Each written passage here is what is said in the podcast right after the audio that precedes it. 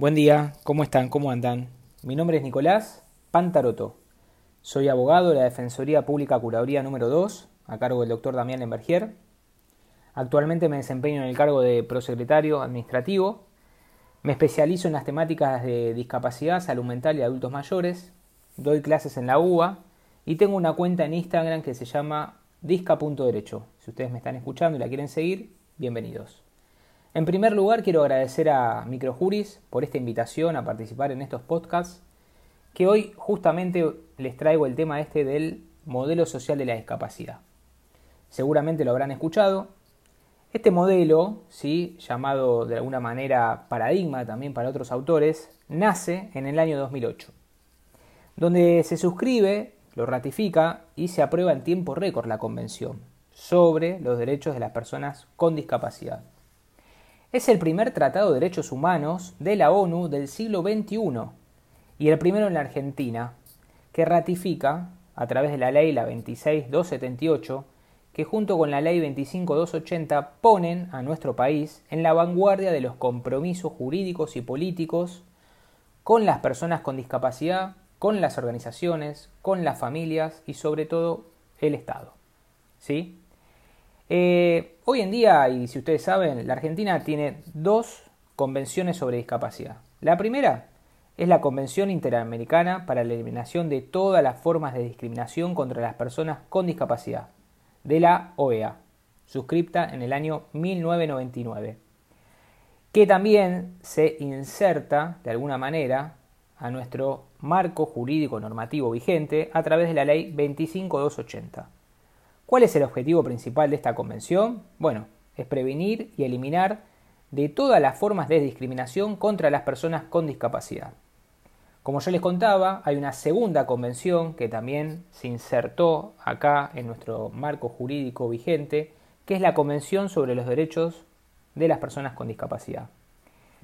¿Cómo nace esto? Esta convención nace en el año 2006, donde la Asamblea General de las Naciones Unidas aprueba el proyecto de informe final del comité especial. Tengan en cuenta que para eh, trabajar y organizar y elaborar esta convención hubo atrás un trabajo previo de una comité, de organizaciones, de personas, de miembros estados. Así que acá, ¿sí? esta, esta convención fue aprobada ¿sí? Eh, por los distintos miembros estados de la ONU. ¿sí? Más o menos tengan en cuenta que en el año 2006, 2007, ¿sí? luego en el año 2008 se ratifica ¿sí? a través de, las distintas eh, ratificaciones por parte de los estados y Argentina principalmente la ratifica, la suscribe, ¿sí?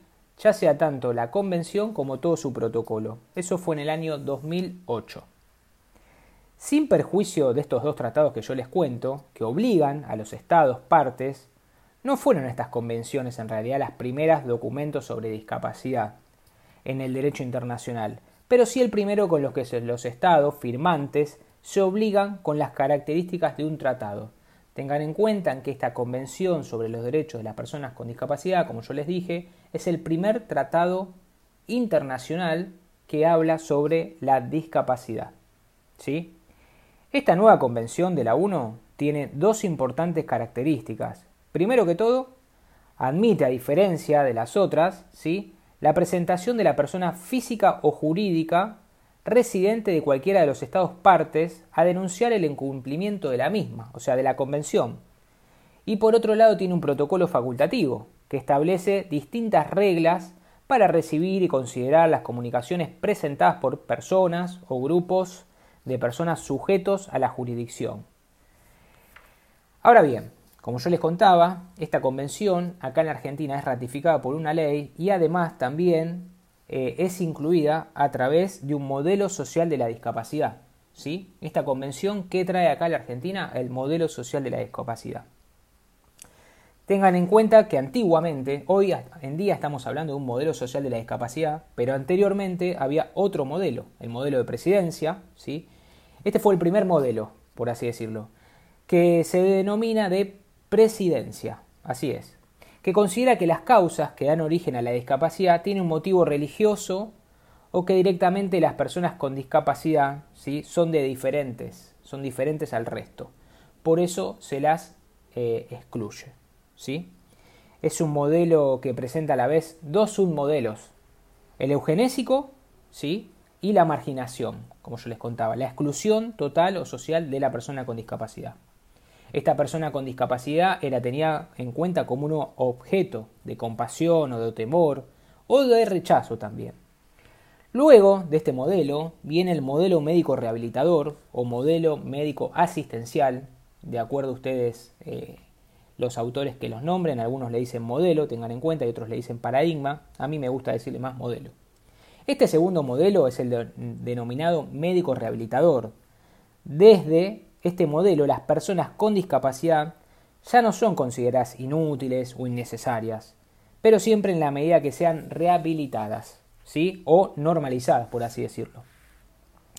Entonces, en resumen, lo que yo les propongo, ¿sí? Y les cuento, que este modelo médico rehabilitador, las causas que dan origen a la discapacidad, pasan más que nada por cuestiones religiosas o científicas. ¿sí? La discapacidad se predica en términos de salud o enfermedad. Las personas con discapacidad ya no son inútiles, sino que tienen que ser rehabilitadas o normalizadas. La asistencia social pasa a ser el principal medio de subsistencia de las personas con discapacidad a través de la proliferación de jubilaciones, pensiones, subsidios, como algunos parches o soluciones a la discapacidad. Luego de este modelo viene el modelo social de la discapacidad, que es el tercer modelo. Eh, como yo les contaba, algunos autores lo definen como modelo, otros como paradigma. ¿sí? Tengan en cuenta que es más o menos el concepto es el mismo.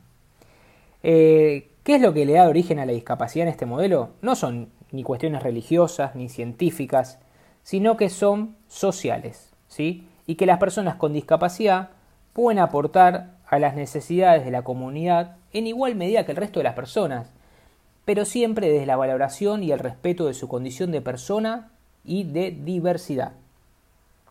Este modelo se encuentra íntimamente relacionado con los valores intrínsecos de los derechos humanos, ¿sí? estos valores que aspiran a potenciar el respeto de la dignidad humana, de la igualdad, de la libertad personal, de la autodeterminación, de la inclusión social y sobre todo sobre dos principios, el principio de la autonomía y de la vida independiente. El eje, el eje ideológico de este modelo está descrito en el artículo 12 de la Convención. ¿sí? Eh, la verdad que es un cambio de paradigma eh, de uno a otro totalmente distinto.